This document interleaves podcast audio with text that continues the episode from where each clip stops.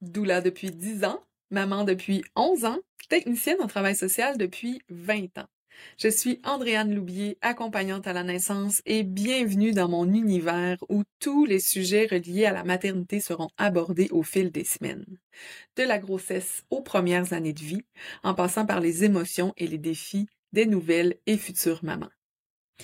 Maman vivante, c'est bien plus qu'un simple podcast. C'est une invitation à vivre pleinement chaque instant de ton parcours de maman et de femme, les doux comme les intenses, ceux qui font pleurer et ceux qui font rire, ceux qui épuisent comme ceux qui énergisent.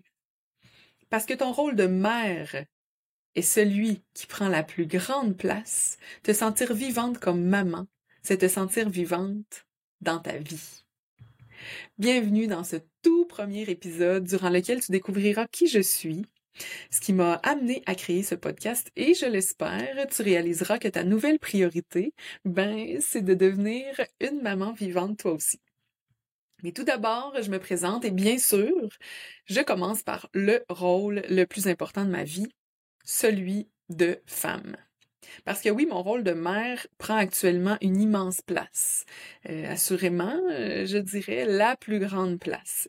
Mais ce n'est pas parce qu'il prend cette grande place-là que c'est lui le plus important.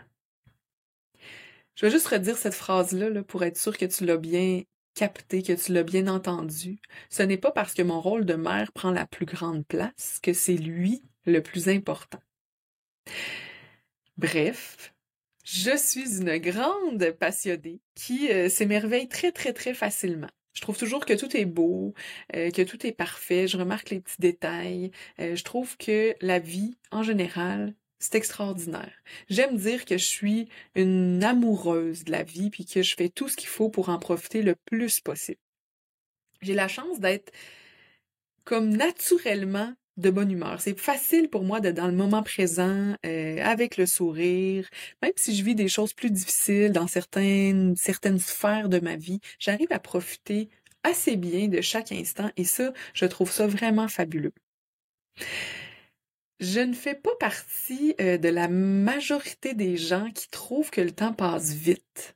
Et euh, ça, quand j'en parle, ça fait souvent réagir, même qu'on me dit Attends, Attends, quand tu vas vieillir, tu vas trouver que le temps va passer vite quand tes enfants vont être grands. Et, bon, j'approche 40 ans et je trouve toujours pas que le temps passe vite. Bref, je trouve que le temps passe, point. Et je trouve ça merveilleux de le voir passer. Je trouve ça le fun d'évoluer, je trouve ça le fun de m'épanouir, d'être de mieux en mieux dans ma vie, d'être de mieux en mieux dans mon corps, d'être de mieux en mieux dans tous mes rôles au quotidien c'est pour moi vraiment euh, je considère que c'est une chance, en fait, que j'ai aussi de voir grandir mes enfants, sont en santé, de découvrir leur personnalité. C'est pas tout le monde qui ont cette chance-là, pour différentes raisons, de voir leurs enfants grandir, de eux-mêmes euh, prendre le temps de s'observer, euh, de, de, de, de constater qu'ils s'améliorent comme personne. Bref, je vous l'ai dit, je suis une grande passionnée, ça s'entend, je pense. je suis en train déjà de m'emporter. Euh, euh, euh, c'est une chance qu'on a de vivre et de voir le temps passer. Je suis aussi un peu distraite, même je dirais un peu beaucoup distraite et pas super super patiente. contrairement à ce que beaucoup de gens pensent, là, j'ai pas une, très très grand un très grand réservoir de patience. Avec les tout petits bébés, oui, Vraiment, les 0 à 1 an, j'ai vraiment une extraordinaire patience. Et ensuite de ça, on dirait que ça s'effrite un petit peu. Euh, je travaille très fort là-dessus. Je m'améliore euh, tranquillement, pas vite. Euh, un petit pas à la fois, je dirais, au niveau de la patience. C'est quand même un défi pour moi. je suis aussi une ex-anxieuse que j'appelle. en fait, je pense que c'est ma vie d'avant qui me rendait anxieuse.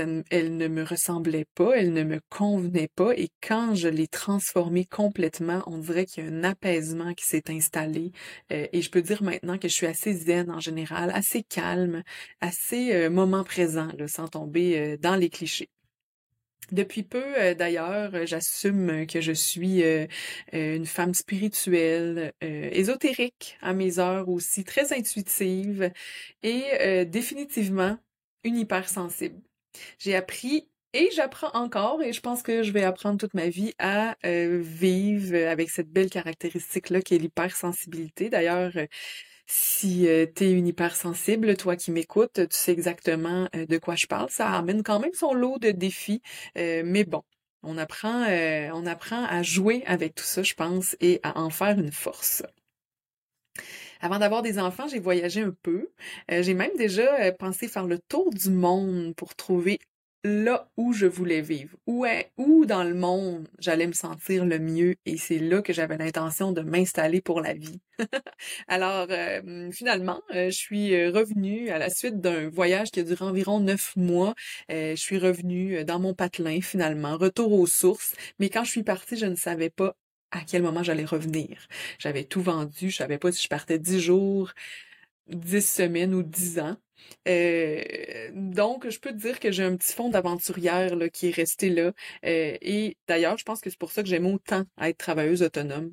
J'ai vraiment bâti une vie qui me ressemble. Toutes les journées sont différentes et euh, ça, c'est parfait pour moi parce que la routine et moi, on n'est définitivement pas des amis. Et ça, c'est depuis toujours. J'étais tout petite. Je trouvais que la vie était un peu répétitive, en fait. J'aimais, par exemple, à l'école, mais je trouvais que ben, tout le monde arrivait à la même heure, tout le monde allait à sa récréation à la même heure, tout le monde mangeait à la même heure. J'ai trouvé que chaque jour se ressemblait et je, me rappelle de m'être souvent passé cette réflexion-là dans différents contextes. Donc maintenant, euh, je pense que je peux dire que ma vie est parfaite pour moi. Alors, je passe euh, à mon rôle de maman, le fameux rôle de maman qui prend tant de place. Euh, je suis maman de trois garçons qui, au moment où j'enregistre ceci, ont ont 11 euh, ans, 3 ans et demi et 1 an et demi. Mon premier garçon, lui, est né d'une union euh, précédente. Alors, c'est trois grossesses, trois accouchements, trois allaitements, trois expériences totalement différentes les unes des autres. Définitivement, euh, c'est clair pour moi maintenant, chaque expérience est unique, chaque expérience nous fait grandir et pour ma part, chacune de mes expériences dans, de la maternité, donc avec mes trois grossesses, mes trois accouchements, les trois personnalités différentes de mes enfants, ça me fait grandir aussi comme accompagnante à la naissance et je pense que ça fait euh, de moi quelqu'un qui a des expériences euh, qui sont riches à partager.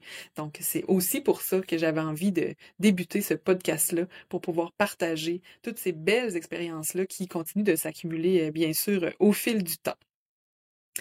Par rapport à mon rôle de mère, j'ai aussi envie d'ajouter que je suis la maman d'un petit ange, euh, un petit ange que j'ai perdu à la fin du premier trimestre de ma deuxième grossesse. Alors finalement, j'ai comme quatre grossesses, dont trois complétées. Euh, il y a beaucoup, beaucoup de choses à dire euh, sur tous ces, ces sujets-là. J'aurai l'occasion de vous en parler au fil du temps, de vous partager ça au fil du temps. Et là, je vous dis ça parce que j'essaie de rester très concentrée et de ne pas m'éparpiller dans tous ces beaux sujets-là que j'ai tellement hâte d'aborder avec vous. À part ça, ben, je suis également une amoureuse. Euh, je qualifierais ma relation euh, de douce, euh, de facile, de complices aussi. Tellement le fun, en fait. Mon chum et moi, on évolue main dans la main, on aime grandir ensemble, avec tous les défis de la parentalité, les défis de la vie. Euh, on s'en vient d'ailleurs euh, des pros de la communication. On a trouvé euh, notre façon de faire pour nous, qu'est-ce qui fonctionne bien pour nous, puis on a vraiment compris, puis pas juste avec notre tête, on a compris au fond de nos tripes que communiquer de façon authentique, c'est la clé. Je pense honnêtement que euh, on s'élève mutuellement de plus en plus, puis ça c'est vraiment très beau. Alors avant de passer à mes rôles professionnels, euh, j'ajoute euh, que j'ai la chance de faire partie d'une grande famille unie. je suis la plus jeune de quatre enfants et mes parents se sont aimés profondément jusqu'à ce que la mort vienne malheureusement les séparer. Mon beau papou euh, qui est décédé subitement alors que j'avais 18 ans seulement.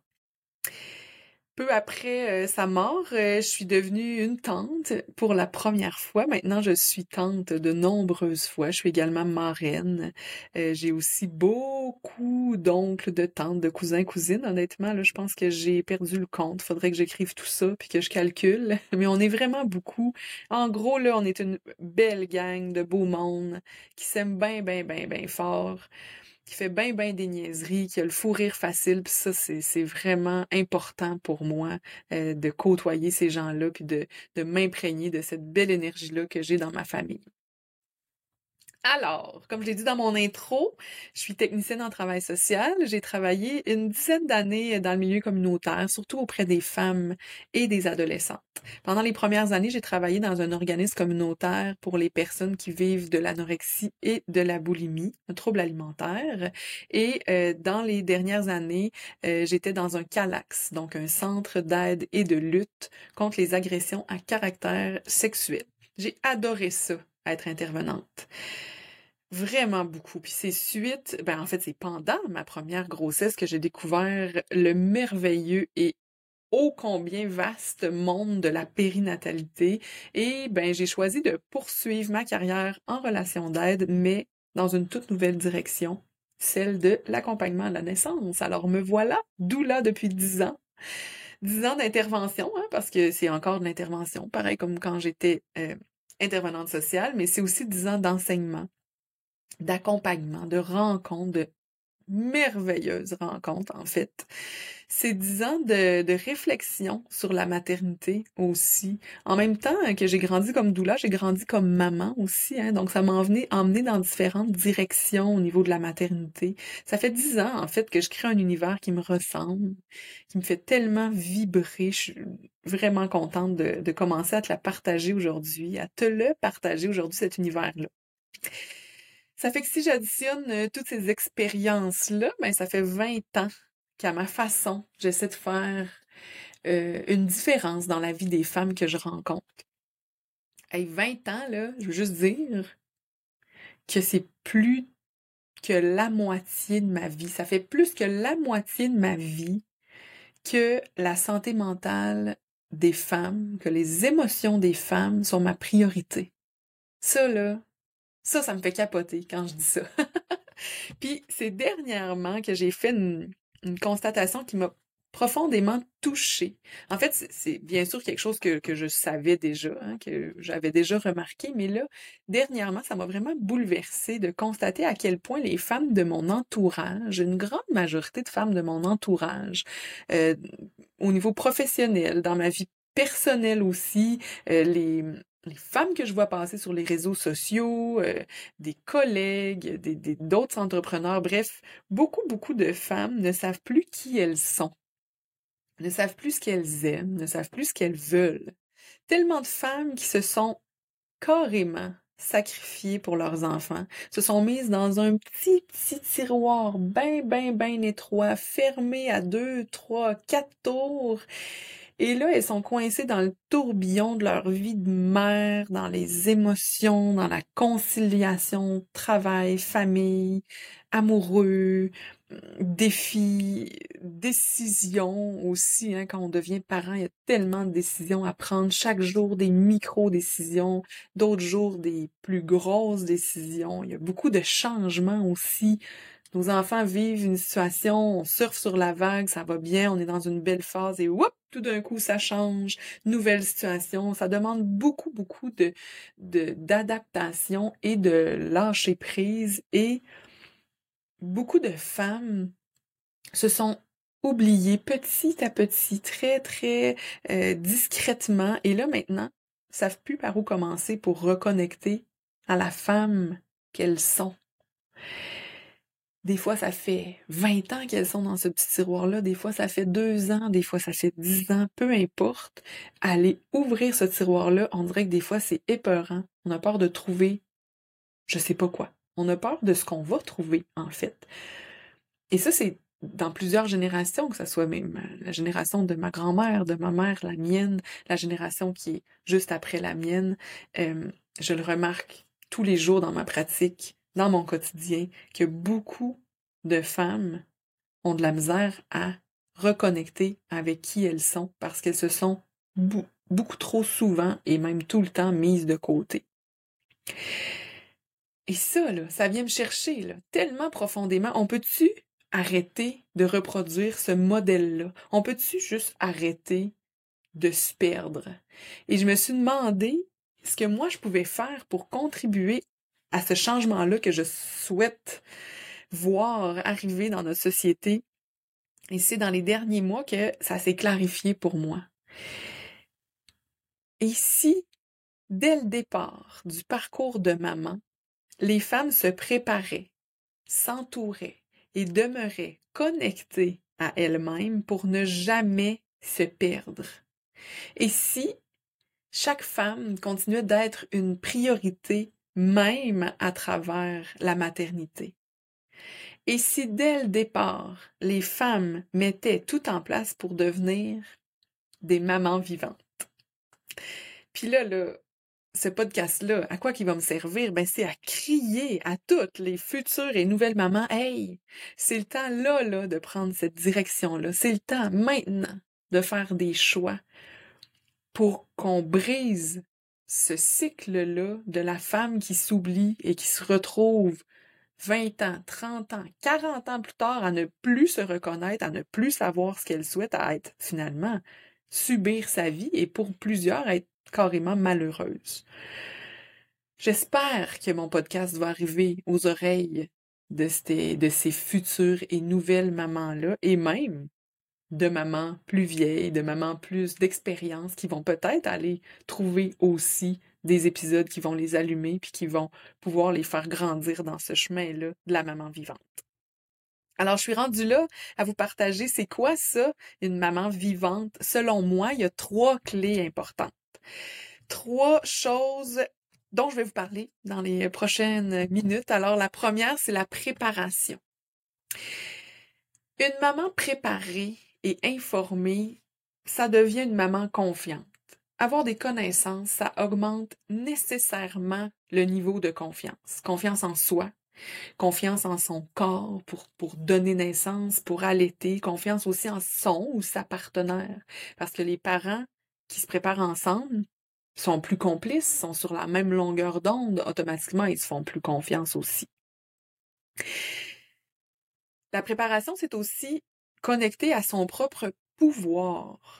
Parce qu'avoir des connaissances, ça permet de prendre des décisions éclairées pour soi, pour son bébé, ses enfants, pour la famille, avant, pendant, après l'accouchement, dans les années à venir.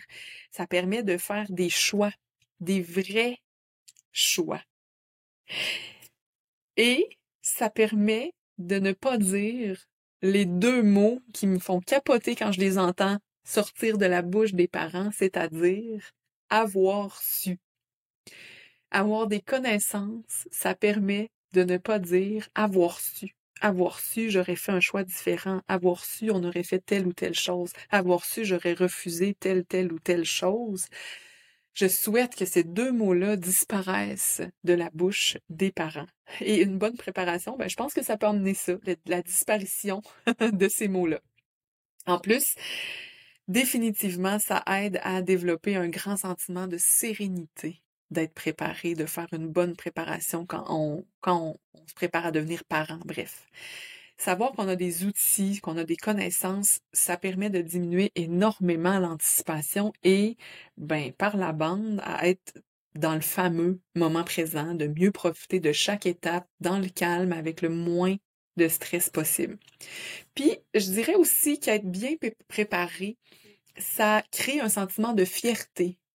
Euh, ce qui me vient, c'est entre autres par rapport à l'accouchement avoir compris ce qui se passait pendant l'accouchement, d'avoir participé activement, de ne pas avoir subi, définitivement, ça augmente le sentiment de fierté. Il y a plein de mères que j'accompagne qui me le disent, à quel point elles sont fières d'elles. Peu importe la finalité de l'accouchement, elles sont fières de ce qu'elles ont accompli. Elles sont fières d'avoir pris des décisions éclairées. Elles sont fières de l'équipe qu'elles ont fait avec leur partenaire.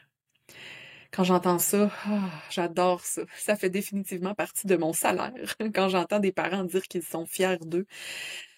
Et en plus, la façon dont on perçoit notre accouchement, ça peut avoir un effet direct sur la façon dont on va se sentir les premiers mois de notre maternité. Donc, c'est vraiment pas banal de se préparer pour être fier de soi, pour avoir le pouvoir de prendre des décisions éclairées, pour se sentir calme, pour se sentir en confiance, à quel point tout ceci est grand et important. La deuxième clé euh, pour être une maman vivante, c'est l'équipe. Avoir toute une tribu autour de soi, ça permet de vivre l'aventure de la maternité avec plus de plaisir, plus de légèreté, de complicité, de douceur, parce qu'on peut partager nos expériences, on peut partager nos inquiétudes, nos connaissances aussi, nos réussites, nos moments difficiles, parce que c'est pas parce qu'on est une maman vivante qu'on vit pas des moments difficiles, n'est-ce pas, dans la maternité. Être, soutenu par une équipe, c'est apaisant savoir qu'on n'est pas seul, pouvoir se tourner euh, vers notre partenaire, vers notre doula, vers nos proches, vers des organismes communautaires aussi de notre région, des professionnels, c'est définitivement un incontournable, l'équipe. Imagine pouvoir poser tes questions, tes cent mille questions, recevoir du soutien, être entendu, être comprise, tellement précieux. Ça aide les mamans à avoir euh, une plus grande harmonie dans tout leur rôle également, d'avoir une bonne équipe solide avec elles, une belle tribu. Leur rôle de femme, leur rôle d'amoureuse, d'amie, de travailleuse. Trouver un équilibre confortable dans tous ces rôles-là pour ne jamais s'oublier dans aucun. Bref, l'équipe de parents, c'est la base, mais ça doit être plus grand que ça. J'arrive à la troisième et dernière clé, la connexion. Et là, je parle ici de la connexion à soi. Donc, c'est vraiment une clé hyper importante dont je vais parler très souvent. Rester connecté à soi, c'est ne jamais s'oublier.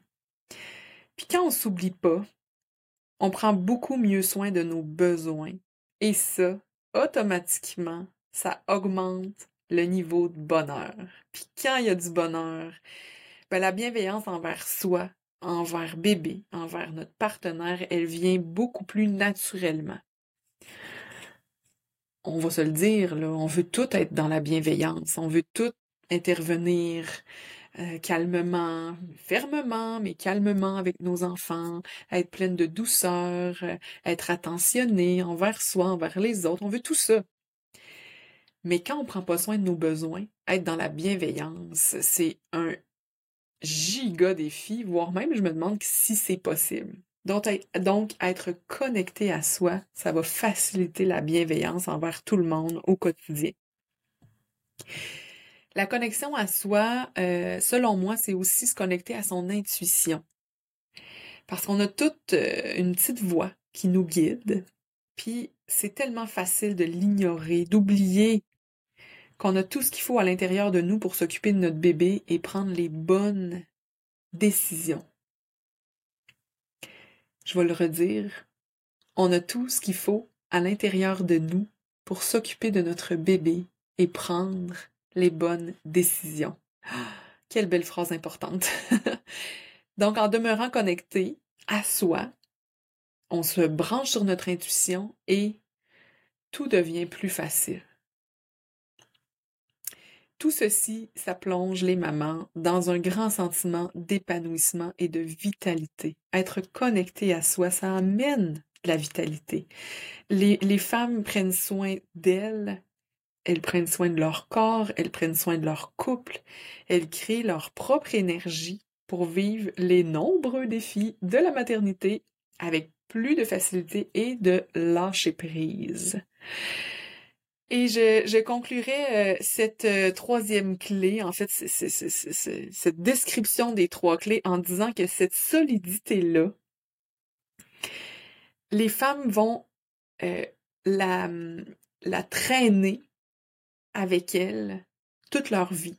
Ça va les suivre toute leur vie, toute leur vie de mère, toute leur vie de femme, parce que ça n'aura pas été dès le départ complètement chaotique souffrant, déboussolant parce qu'elles vont avoir eu ce qu'il faut pour être bien.